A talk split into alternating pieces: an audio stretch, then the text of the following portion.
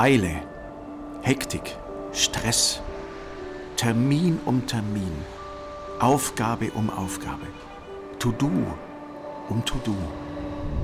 Wir sind getrieben, hetzen von einem zum nächsten. Höher, schneller, weiter ist unser Motto. Es ist viel, es ist turbulent, es ist laut und es ist wirr. Doch Eile ist nur schwer mit der Liebe vereinbar. Eile ist ein Feind von Beziehung. Der Beziehung zu mir selbst, der Beziehung zu anderen Menschen und der Beziehung zu Gott. Es bleibt Sehnsucht. Sehnsucht, mich selbst wieder zu spüren. Sehnsucht nach tiefen Beziehungen und ehrlichen Gesprächen. Sehnsucht nach der liebenden Gegenwart Gottes. Sehnsucht nach Stille. Psalm 46. Sei still und erkenne, dass ich Gott bin. Und in der Ruhe und im Vertrauen liegt deine Stärke. Jesaja 30. Und ich werde still. Ich komme an. Ich spüre mich selbst, meine Bedürfnisse und Gefühle, meine Kämpfe und meine Einsamkeit. Ich komme an. Ich bin ganz bei meinem Gegenüber. Ich sehe deine Tränen. Ich höre die Not in deiner Stimme. Ich fühle mit dir und meine Gedanken sind ganz bei dir. Ich komme an. Ich darf sein bei dem, der mich gewollt und geformt hat, der mich kennt und leise in mein Herz flüstert. Willkommen zu Hause.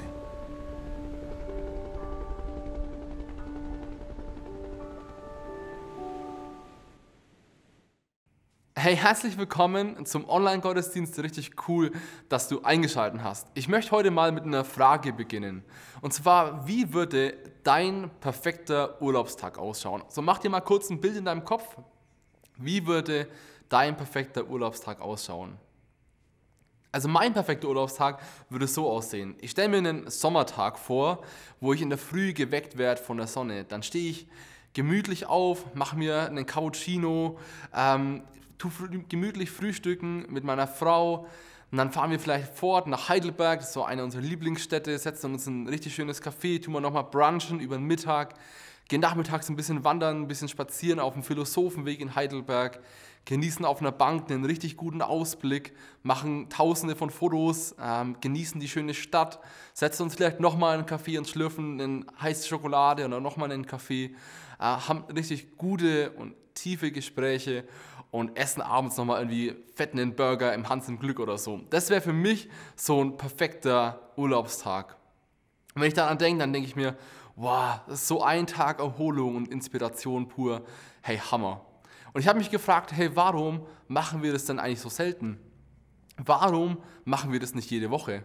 Vielleicht nicht so exzessiv mit Wegfahren und so weiter, ähm, aber warum haben wir nicht jede Woche einen Tag, an dem wir uns wirklich erholen, wo wir wirklich mal runterkommen, wo wir wirklich auch inspiriert werden.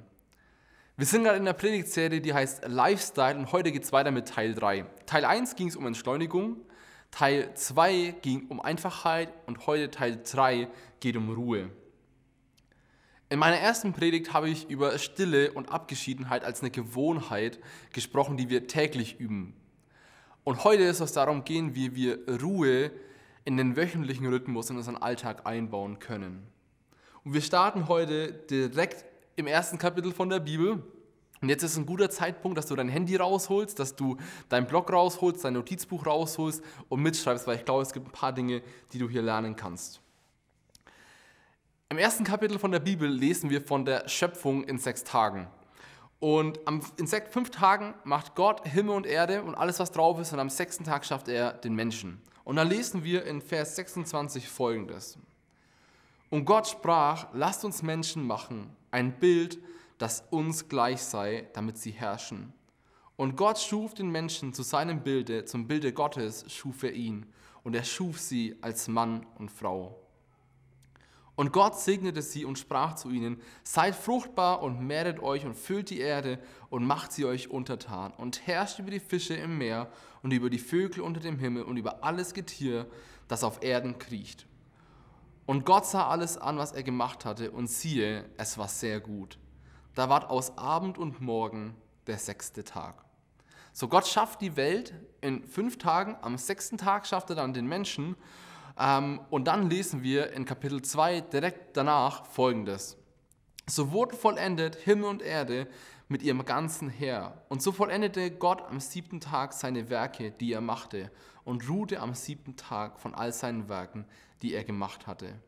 Und Gott segnete den siebten Tag und heiligte ihn, weil er an ihm ruhte von all seinen Werken, die Gott geschaffen und gemacht hatte. Dies ist die Geschichte von Himmel und Erde, da sie geschaffen wurden.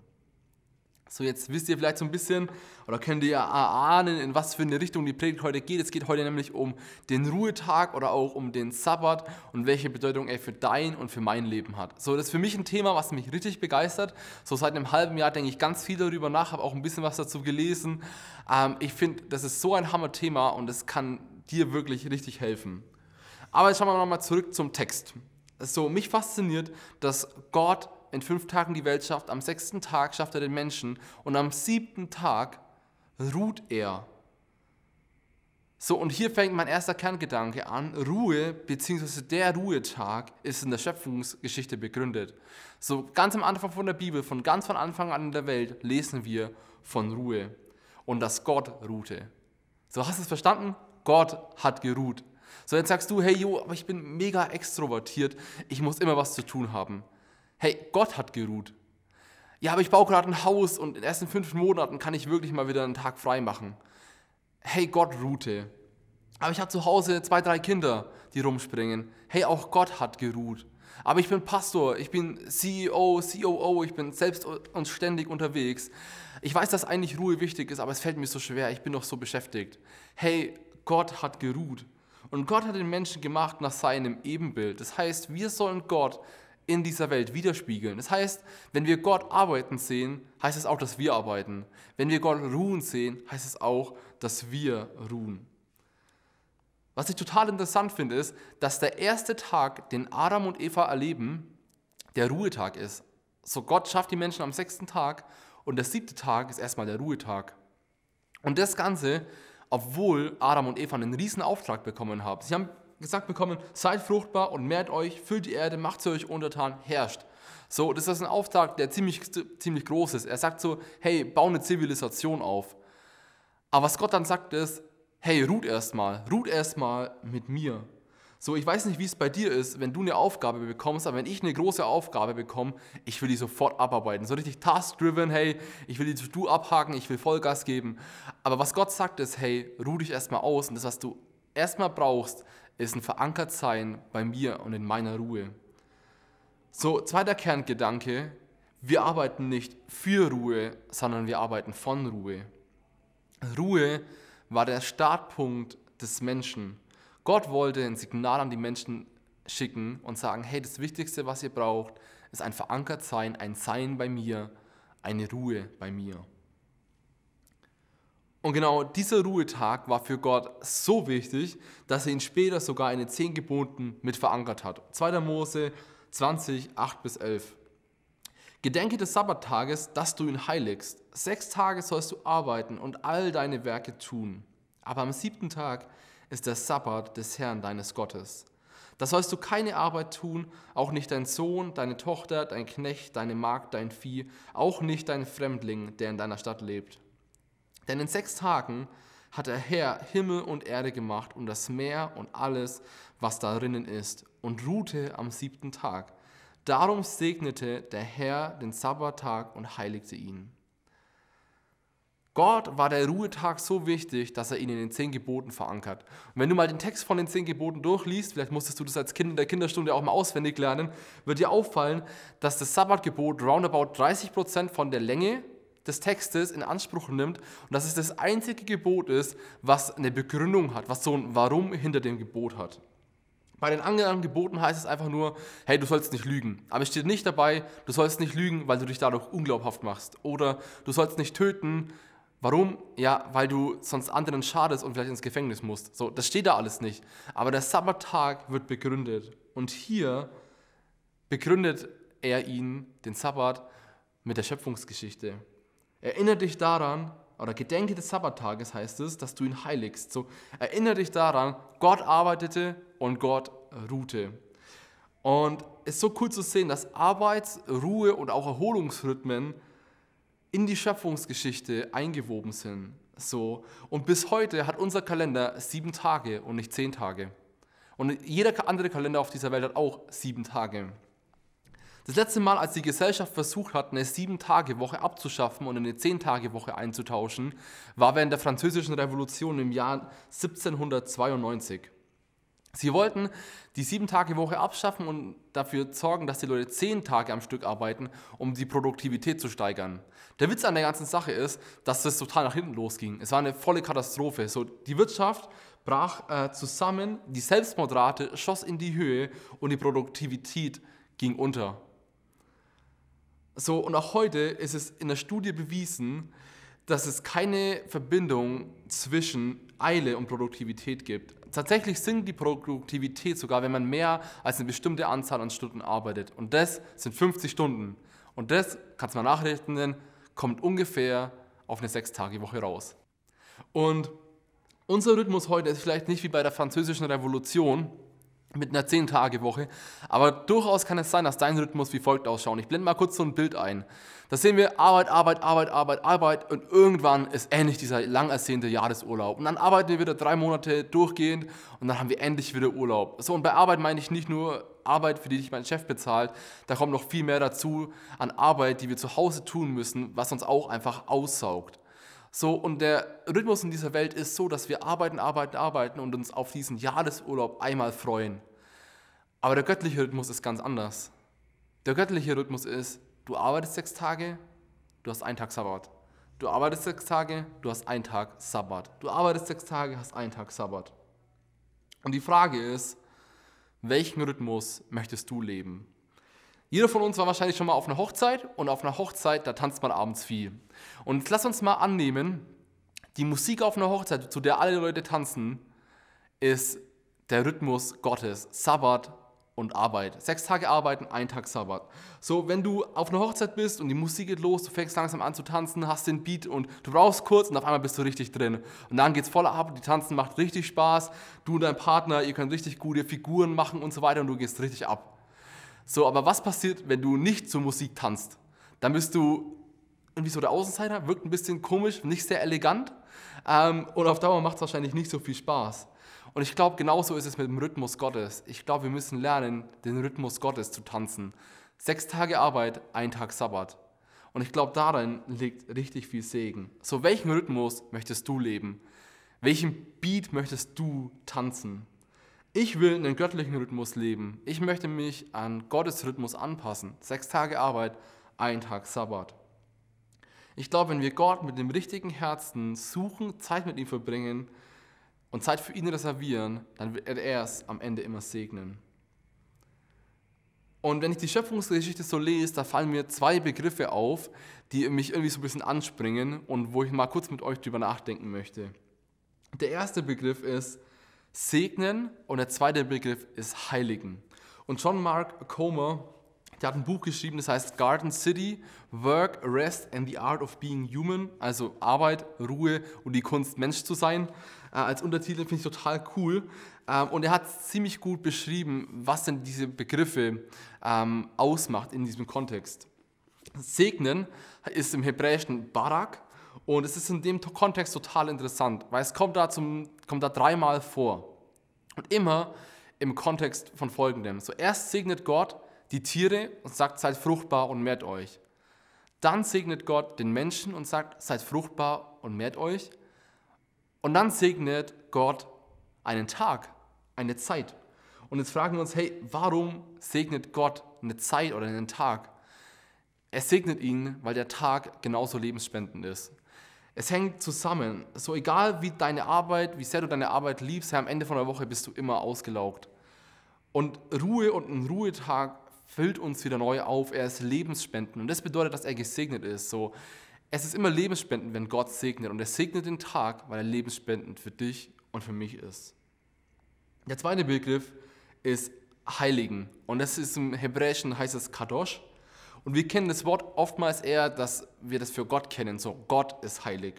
Aber in der Schöpfungsgeschichte kommt das Wort zum ersten Mal vor.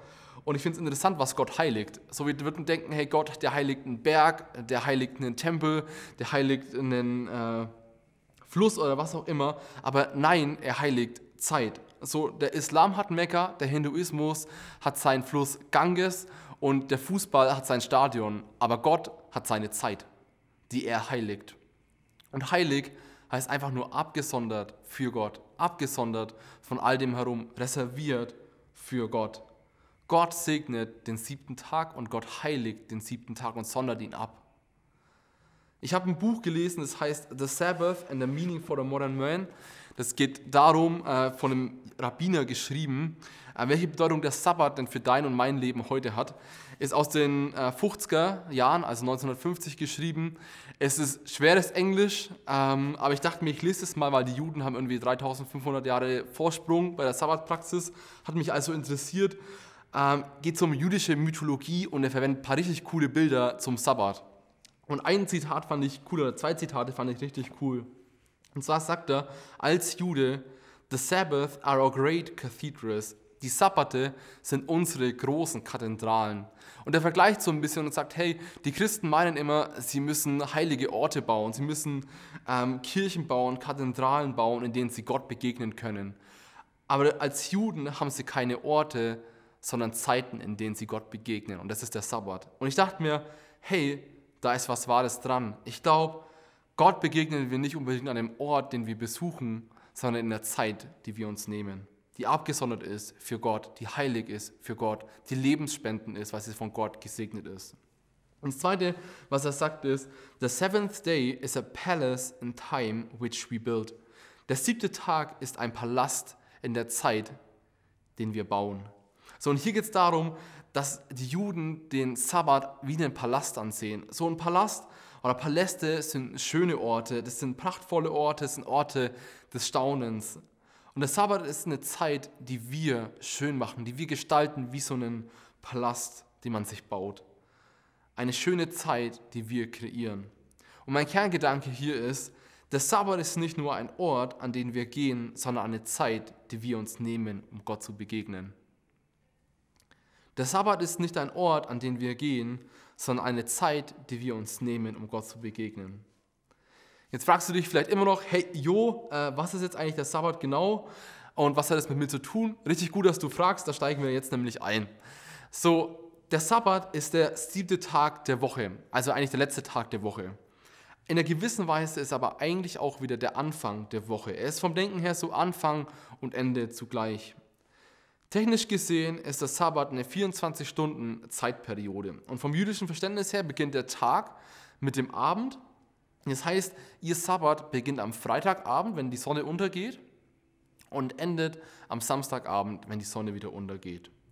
Als Christen haben wir auch einen Ruhetag, der ist nicht am Samstag wie bei den Juden, sondern am Sonntag. Hat ganz einfach damit zu tun, dass Jesus an einem Sonntag auferstanden ist und wir das an einem Sonntag feiern wollen. Es kann für dich aber auch persönlich der Montag, der Dienstag, der Mittwoch, der Donnerstag sein, so wie es eben für deinen Arbeitsrhythmus auch passt. Das hebräische Wort Shabbat hat vier Grundrichtungen oder vier Stoßrichtungen. Und das erste ist, es heißt stoppen. Das zweite ist ruhen. Das dritte ist genießen. Und das vierte ist anbeten. Und wir wollen uns jedes Wort so ein bisschen genauer anschauen, weil es ganz viel darüber aussagen kann, wie wir unseren Sabbat gestalten können.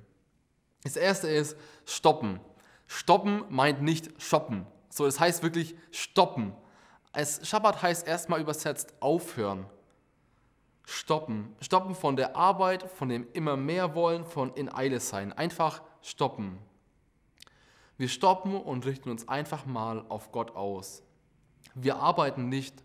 Und bei Arbeit meine ich nicht nur Arbeit, für die ich dein Chef bezahlt, sondern auch eben Dinge wie Haushalt, putzen, einkaufen gehen, das Kinderzimmer renovieren, Wäsche machen, äh, bei, einem, jedem, bei jedem Wochenende irgendwie auf einer Baustelle helfen, bei einem Freund, das Kinderzimmer umbauen und so weiter. Wir hören einfach auf, wir stoppen, wir kommen zur Ruhe. Heschel schreibt in seinem Buch hier, Rest even from the thought of labor, also Ruhe selbst von dem Gedanken an die Arbeit. So 2. Mose 20 heißt es, sechs Tage lang sollst du all deine Arbeit tun und all deine Werke tun. Hey, Frage, ist in sechs Tagen deine Arbeit immer erledigt? Also bei mir ist es safe nicht erledigt. Aber was ich lernen muss, ist, dass ich so ruhe, als ob alles erledigt wäre. So ich stoppe, auch wenn noch nicht jede Kleinigkeit erledigt ist. Ich persönlich habe für mich gemerkt, dass der Sabbat wie so ein Geschwindigkeitsbegrenzer ist. Ein Geschwindigkeitsbegrenzer hat man zum Beispiel in einer 125er äh, Motorrad drin. So, wenn du 16 bist, den A1-Führerschein machst, dann darfst du 125 Kubik fahren mit 80 km/h. Da ist ein Geschwindigkeitsbegrenzer drin. Wenn du den rausbaust, kannst du auch schneller fahren, aber dann wird es gefährlich und illegal. Und ich habe gemerkt, hey, der Sabbat ist wie so ein Geschwindigkeitsbegrenzer in meinem Leben. Der bremst mich einfach mal aus, der stoppt mich. Und erst wenn ich den anfange auszubauen, wird mein Leben gefährlich. Dann wird es illegal. So. Der Sabbat ist ein Geschwindigkeitsbegrenzer und es das heißt einfach mal stoppen, runterkommen, zur Ruhe kommen. Punkt 2 ist eben ruhen. Ich glaube, wenn wir die Arbeit aus der Hand legen, nehmen wir Gottes Einladung an, uns bei ihm auszuruhen. So selbst Gott hat geruht und wir dürfen ruhen und das ganzheitlich. Ganzheitlich ist so extrem wichtig. Physisch meint es zum Beispiel einfach, dass wir mal ausschlafen, dass wir nochmal einen Mittagsschlaf machen, dass wir uns auch einfach körperlich wirklich erholen. Mental und emotional meint es, dass wir einfach mal entschleunigen. Wir schauen aus dem Fenster, lassen unsere Gedanken rollen, verarbeiten die Woche und richten uns neu auf Gott aus. Geistlich meint es, dass wir zum Beispiel so eine Gewohnheit wie Stille und Abgeschiedenheit praktizieren. Wir lesen, wir verbringen ausgedehnt Zeit mit Gott und wir kommen zur Ruhe. Ich glaube, Ruhe ist essentiell wichtig. Warum? Äh, weil Ruhe ein Ausdruck von Abhängigkeit gegenüber Gott ist. So es ist ein Ausdruck von der Liebe Gottes in deinem Leben. Es ist ein Zurücklehnen bei dem Sein bei Gott, ein Verankertsein in Gott. So Ruhe war der Startpunkt des Menschen und Gott lädt uns ein, an diesen Startpunkt zurückzukommen und mit ihm zu ruhen und von Ruhe aus zu arbeiten und nicht für Ruhe. Der dritte Punkt ist genießen. So, das heißt, wir tun Dinge, die uns gut tun, wo wir das Leben feiern, wo wir das Leben genießen können. So, wir essen gut, wir gehen spazieren, äh, wir gehen unseren Hobbys nach, machen Musik, hören Musik, wenn du ein Instrument spielst. Wir haben Zeit mit tollen Menschen oder mit der Familie und tun einfach Dinge, die uns Leben geben und uns nicht weiter aussaugen. So, wir genießen die Frucht unserer Arbeit. Und der vierte Punkt ist anbeten. So, und wenn wir wahrscheinlich das Wort anbeten hören, oder wenn du das Wort anbeten hörst, denkst du vielleicht an ähm, gemeinsam Lieder singen in der Kirche. Ja, das ist auch Anbetung und das ist eine Form der Anbetung und die ist total schön. Aber ich glaube, Anbetung geht noch so viel weiter. Es ist eine Art, wie wir unser Leben leben. Anbetung beginnt da, wo wir unser Herz auf Gottes Gegenwart ausrichten, dankbar sind und seine Güte und Gnade wahrnehmen. Und es kann ganz einfach sein. Es kann bei einem Spaziergang sein, im Wald, in der Natur. Äh, es kann bei einem schönen Ausflug sein mit den Kids. Es kann zu Hause bei einem guten Kaffee sein äh, oder bei einer Pizza von einem Lieblingsitaliener.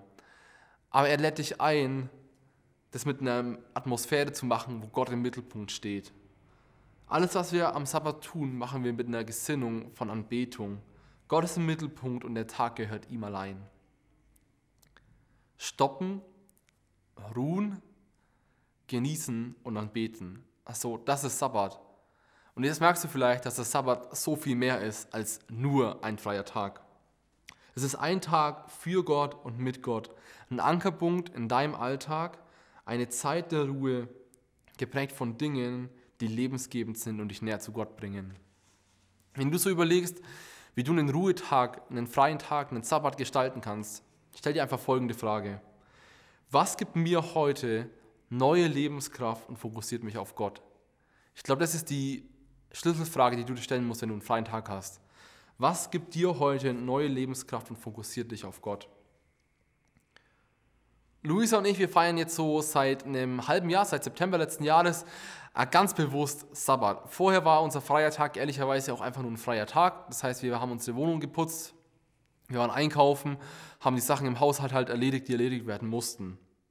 Und seit einem fast halben Jahr sieht er komplett anders aus. Ähm, und der Sabbat ist bei uns so, dass er auch ein Samstag ist. Das liegt jetzt nicht daran, äh, dass wir das so machen wie die Juden. Nee, es liegt einfach daran, dass ich Pastor bin und sonntags ein Arbeitstag ist. So, ich liebe meinen Job, äh, aber dreimal am Sonntag predigen ist auch einfach eine Herausforderung, kostet ein bisschen Kraft, ist einfach Arbeit. Deswegen haben wir gesagt, hey, unser freier Tag ist der Samstag. Das Schöne ist, Luisa hat am Freitag frei, das heißt, sie geht einkaufen, ähm, putzt schon mal ein bisschen die Wohnung, ich komme nachmittags dazu und wir erledigen den Rest, der noch erledigt werden muss, zusammen.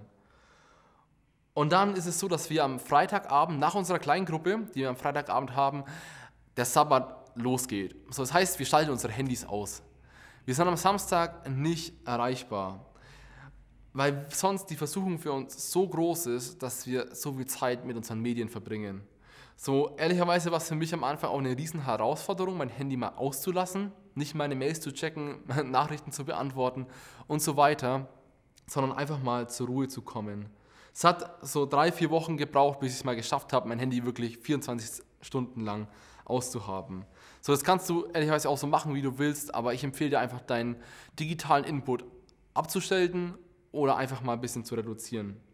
Und am Samstag machen wir es so, dass wir ausschlafen. Luisa meistens ein bisschen länger als ich. Ich bin da irgendwie noch nicht so ganz gut drin. Ich stehe dann auf, mache mir einen richtig guten Cappuccino. Ähm, wir frühstücken dann zusammen, zünden eine Kerze an und was wir dann machen ist, dass wir über ein Highlight der Woche sprechen. So, was war ein Highlight in der Woche, die wir hatten? Nachmittags lesen wir dann meist recht viel, aber machen auch mal einen Spaziergang. Zwischendrin brauche ich dann mal ein bisschen Musik äh, und setze mich einfach in meinen Sessel und schaue aus dem Fenster raus und lasse einfach meine Gedanken mal rollen. Und es tut so gut. Abends besuchen wir manchmal einfach Freunde oder haben Freunde hier ähm, und haben einfach eine richtig schöne Zeit mit denen und genießen auch diesen Tag und diesen Abend. So, wir essen gut, wir essen viel, wir genießen die Natur und wir genießen Freundschaften und Familie. Und ich würde sagen, acht von zehn Mal ist der Sabbat der schönste Tag und der beste Tag der Woche. Nicht, weil die anderen Wo Tage in der Woche nicht so schön sind, sondern weil der Sabbat einfach so extrem schön ist. So es ist ein Tag, der mich neu fokussiert, der mich neu ausrichtet. Ein Tag, an dem ich Ruhe in meinem Leben kultivieren kann. So, wir feiern ihn so, das habe ich dir gerade erzählt, für dich mag es komplett anders ausschauen, weil deine Situation ganz anders ist. Aber ich lade dich ein, dass du einfach kreativ bist, drüber nachdenkst, auch mit deinem Partner, äh, überlegst, hey, wie können wir denn wirklich einen Ruhetag feiern? Am Anfang fiel es mir und uns echt schwer, einen Sabbat oder einen Feiertag, einen Ruhetag zu haben. Und ich habe mich gefragt, hey, warum ist das so? Warum fällt mir das so extrem schwer? Und ich glaube, es liegt viel an der Kultur, in der wir leben. So alles wird schneller, gerade auch in den Städten. Wir haben in Bonn gelebt. Ähm, da haben Geschäfte auch schon mal am Sonntag auf und wir als Studenten arbeiten durchgehend und mein Gefühl ist, dass auch das sich auf dem Land immer mehr breit macht. Also gerade wenn du auch mehr Verantwortung hast, dann dehnt sich dein Job schnell mal aufs Wochenende aus. Oder wenn du Mama, Papa bist, hey, du hast am Wochenende immer alle Hände voll zu tun. So, ich glaube, der Sabbat ist so herausfordernd, weil er entgegengesetzt unserer Kultur ist. Und im September haben wir mit dem Sabbat angefangen und im Dezember habe ich gemerkt, dass ich wieder komplett in mein altes Fahrwasser zurückkomme. Ich habe gemerkt, hey, mal am Samstag Handy anmachen, ein paar Nachrichten checken, Mails checken, ja, alles easy. Ja, es ist, hat mich am Anfang nicht gestresst, aber was ich gemerkt habe ist, dass ich den Geschwindigkeitsbegrenzer wieder aus meinem Leben ausbaue.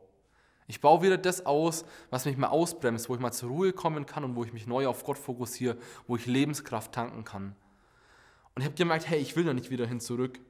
Und dann habe ich die zehn Gebote nochmal gelesen, diesmal aber nicht im zweiten Mose, sondern in fünfter Mose, da werden die zehn Gebote nochmal aufgelistet. Und da ist es nämlich so, dass die Israeliten gerade aus der Sklaverei in Ägypten herausgeführt werden. Und dann lesen wir folgendes in 5. Mose 5, 12 bis 15. Den Sabbattag sollst du halten, dass du ihn heiligst, wie der Herr, dein Gott, geboten hat. Sechs Tage sollst du arbeiten und all deine Werke tun, aber am siebten Tag ist der Sabbat des Herrn, deines Gottes. Du sollst keine Arbeit tun, denn du sollst daran denken, dass auch du Knecht in Ägyptenland warst und der Herr, dein Gott, dich von dort herausgeführt hat mit mächtiger Hand und ausgestreckten Arm.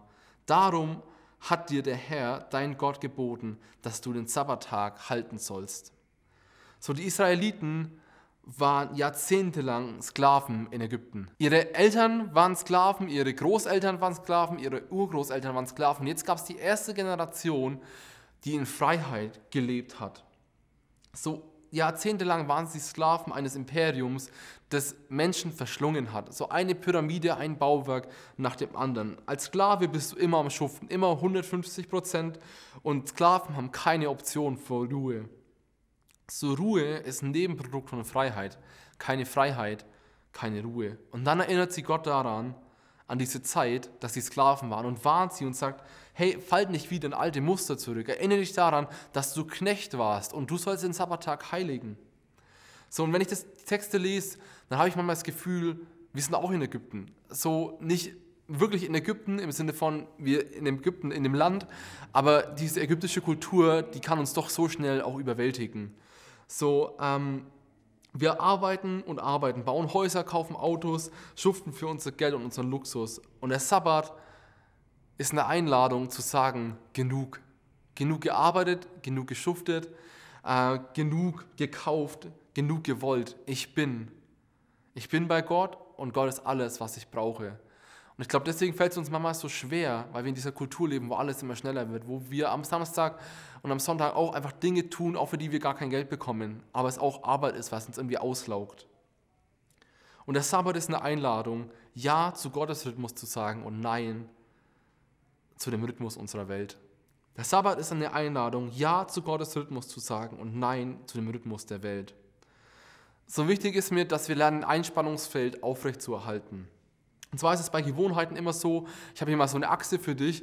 Ähm, auf der einen Seite ist Beliebigkeit und auf der anderen Seite ist Gesetzlichkeit. Und wir dürfen Gewohnheiten wie den Sabbat, wie Stille und Abgeschiedenheit, ähm, wie Fasten und so weiter, dürfen wir nicht einfach als beliebig ansehen im Sinne von, hey, ist uns alles egal. Was wir auch nicht machen dürfen, ist, dass wir es zugesetzlich nehmen und alles ja, zugesetzlich sehen. Und wenn wir es nicht machen, ist es sofort Sünde. Hey, aber der Sabbat ist kein Gesetz, ganz ausdrücklich nochmal, der Sabbat ist kein Gesetz, das du halten musst. Aber genauso möchte er ein Geschenk für dich sein, ein Angebot sein. Und es ist schade, wenn du es einfach als beliebig anziehst. Ich finde es so cool, Jesus, der bringt es manchmal einfach so gut auf den Punkt, weil in Markus 2 lesen wir davon, dass Jesus am Sabbat ein bisschen Trouble hatte äh, mit den Pharisäern. Die Pharisäer waren extrem darauf bedacht, äh, den Sabbat zu halten und haben neben der Bibel noch hunderte an Gesetzen für den Sabbat erlassen, damit auch wirklich der Sabbat gehalten wird. Das war das andere Extrem. Sie waren mega gesetzlich. Und dann sagt Jesus zu den Pharisäern in Markus 2,27, der Sabbat ist für den Menschen gemacht, nicht der Mensch für den Sabbat. So die Menschen damals mussten hören, dass der Mensch nicht für den Sabbat war. So, sie waren viel zu gesetzlich unterwegs und sie dachten, hey, der Mensch ist für den Sabbat gemacht. Und deswegen sagt Jesus, nicht der Mensch ist für den Sabbat gemacht hey, ich glaube, wir müssen heute genau den ersten Satz neu hören. Der Sabbat ist für den Menschen gemacht. Der Sabbat ist ein Geschenk an dich, er ist für dich gemacht und es ist eine Einladung an dich, dass du ihn annimmst. So, der Sabbat soll dir dienen. Jesus selbst hat den Sabbat gefeiert, ging am Sabbat in die Synagoge, hat nichts dagegen unternommen, den Sabbat außer Kraft zu setzen. So, er soll dir dienen, Ruhe in deinem Leben zu integrieren zur Ruhe zu kommen, bei Gott aufzutanken, Gottes Liebe, Gottes Freude, Gottes Frieden auch neu zu spüren. So ist es keine Sünde, den Sabbat nicht zu halten. Aber ehrlicherweise, mal nett ausgedrückt, ist es keine Sünde, aber es ist auch einfach nicht klug, wenn du ihn nicht hältst. So, äh, auch wenn es kein Gesetz ist, hey, ich will den Sabbat halten, ich will diese Ruhe, ich will dieses Verankertsein in Gott, ich will dieses Stoppen, diese Ruhe, ich möchte das Leben genießen und ich möchte einen Tag die Woche haben, wo Gott im Zentrum steht, wo meine Beziehung zu Gott gestärkt wird, wo ich neu Gottes Liebe, Gottes Frieden und Gottes Freude in meinem Leben spüre. Wenn du das auch willst, hey, dann leg los, leg los und wichtig ist mir, wenn wir über den Sabbat oder egal über welche Praxis und welche geistliche Übung wir sprechen, ist, es geht um Praxis, nicht um Perfektion. Fang da an, wo du bist und nicht, wo du sein solltest, weil sonst wird es extrem schnell frustrierend. Der Weg ist das Ziel. Gott will Beziehung zu dir und der Sabbat kann dir mega helfen, Ruhe und eine Beziehung zu Gott zu stärken. Und ich habe gegen Ende jetzt noch vier Steps für dich, wie du anfangen kannst, Sabbat in dein Leben zu integrieren. Wichtig ist, dass du nicht alles auf einmal machst, was ich jetzt gleich sage, sondern dass du langsam anfängst. Ein Schritt nach dem anderen. Schritt 1 ist, lege eine Zeit oder einen Tag fest. So am besten 24 Stunden alle sechs Tage. Wenn für dich keine 24 Stunden gehen, hey, dann beginn vielleicht mit drei Stunden an einem Sonntagnachmittag. Und dann baust langsam aus. Für dich bietet es sich vielleicht an, dass du Sonntag als dein Sabbat anziehst, dass du in die Kirche kommst, inspiriert wirst, Beziehungen pflegst und dass du anfängst, dann den Nachmittag und den Abend frei zu gestalten, damit du auftanken kannst. Mir ist bewusst, dass es als Familie eine Herausforderung sein kann. Mit Kindern zu Hause, ich habe noch keine Kinder, deswegen, ja, ich rede ein bisschen leichter, aber ich glaube, ähm, versteh es mal in der Art und Weise. Was möchtest du deinen Kindern mitgeben für die Zukunft? Ich möchte meinen Kindern mitgeben, dass der Sabbat ein Geschenk Gottes ist, dass es der beste Tag der Woche sein kann, wo die Eltern voll verfügbar sind für die Kids, wo Gott an erster Stelle steht, wo wir ihn suchen, wo wir eben neuen Frieden haben, wo wir Ruhe in unserem Leben etablieren. Ich möchte, dass das meine Kinder das erleben, Tag für Tag, Woche für Woche, dass Gott der Mittelpunkt ist in unserer Familie. Und deswegen ermutige ich auch dich, kreativ zu sein und darüber nachzudenken, wie du als Familie den Sabbat feiern kannst. Das zweite ist, bereite den Sabbat vor. Also seht den Sabbat wie ein Jahrestag, ein Urlaubstag, äh, einen Geburtstag oder wie Weihnachten. So, solche Feste müssen vorbereitet werden, damit man sie dann später richtig genießen kann. Deswegen geh einkaufen, mach Treffen aus, kauf dir ein Buch, äh, putz vorher und bereite den Sabbat vor. Drittens, schalt mal dein Handy aus. So, wir holen am Tag ungefähr 80 Mal unser Handy raus. Das ist ungefähr alle 12 Minuten, wenn du von den 16-Stunden-Tag ausgehst. Du klickst 2617 Mal drauf, verbringst Minimum zwei Stunden da dran und schaust vielleicht dreieinhalb Stunden fern am Tag. Hey, was wäre, wenn der Sabbat ein Tag ist, wo wir das einfach mal ausschalten, wo wir den digitalen Input ausschalten und einfach nur uns auf Gottes Stimme konzentrieren. Wo wir uns nicht ablenken lassen, sondern uns fokussieren auf Gott wo du dich über Gott freust und nicht über einen neuen Like. Das vierte ist, sei geduldig und bleib dran. Hey, manchmal ist der Sabbat auch herausfordernd, weil er eben gegen unsere Kultur ist. So, deswegen vermeid vielleicht auch so Sätze wie, ich kann das nicht, das ist nicht für mich gemacht, äh, ich mag das nicht, das ist einfach nicht so mein Ding. So, Weihnachten ist ehrlicherweise auch manchmal stressig. So, man muss Geschenke kaufen, man hat viel Familienbesuche und so weiter. Aber nur weil Weihnachten ein Jahr herausfordernd war, fällt es nächstes Jahr nicht aus. Wir feiern nächstes Jahr wieder Weihnachten am 24. Dezember, Heiligabend. Auch wenn es letztes Jahr vielleicht stressig war. Hey, nur weil der Sabbat einmal stressig war, heißt es das nicht, dass wir nächstes Jahr, äh, nächste Woche nicht wieder feiern. Halt durch, sei geduldig. In meinem Studium war es ehrlicherweise auch so, dass es oftmals sehr herausfordernd war. Wir hatten viel zu tun, ähm, haben viel geackert, aber ich habe für mich beschlossen und festgelegt, hey, am Sonntag arbeite ich nicht fürs Studium. Der Tag gehört einfach nur Gott, meiner Frau, meinen Freunden. Ich war an sechs Tagen fleißig, habe viel gemacht und am siebten Tag habe ich geruht. Und die Tage, an denen ich am Sonntag was gemacht habe, in diesen drei Jahren, kannst du wahrscheinlich an zwei Händen abzählen. Und das Schöne war, dass Gott es komplett gesegnet hat. So, ich habe einen richtig guten Abschluss gemacht. Gott hat es gesegnet, dass ich ihn einen Tag gewidmet habe. So, Gott möchte, dass du anfängst, Ruhe in deinem Leben zu etablieren. Und ich wünsche dir, dass der Sabbat für dich ein wahrer Genuss wird. Ich wünsche dir, dass der Sabbat eine Zeit wird, ein Tag wird, wo du wirklich Gott neu in deinem Leben kennenlernst, wo du Frieden, Freude, Gottes Liebe spüren kannst. So, er ist ein Geschenk für dich, eine Einladung an dich und die Frage ist, ob du die Einladung annimmst. So, Jesus selbst hat den Sabbat vorgelebt und er lädt uns ein, ihm nachzufolgen. So, wir werden jetzt gleich ja, einfach ein bisschen Musik haben, wo du mal reflektieren kannst für dich, wie du denn den Sabbat in deinen Alltag einbauen kannst. Jesus lädt dich ein, dass du ihm nachfolgst. Kommt her zu mir, alle ihr mühseligen und beladenen, und ich werde euch Ruhe geben.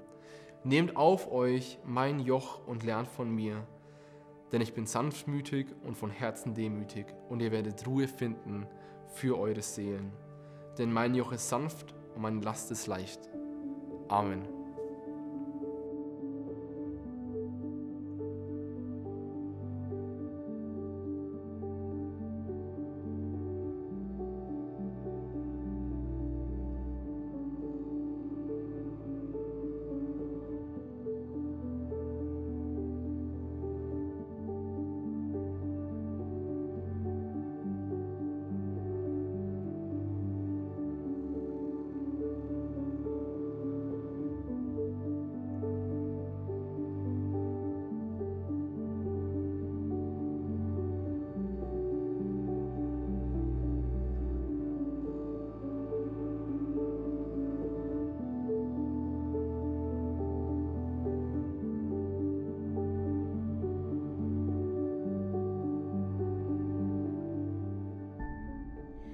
Wie cool wäre das, wenn wir dieses neue Jahr damit starten, indem wir Gott ganz neu begegnen und unseren Glauben dadurch stärken.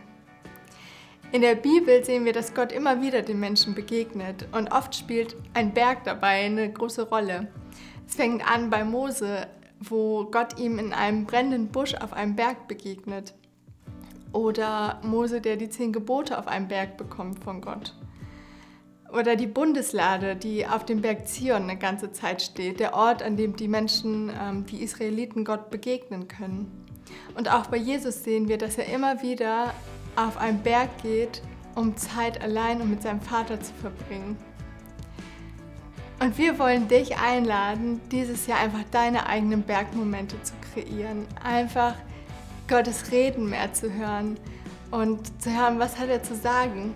Ich glaube, dass Gott uns ermutigen will und zu uns reden will. Und dafür haben wir als Kirche oder wollen wir als Kirche jetzt in den nächsten Wochen das Johannesevangelium zusammenlesen.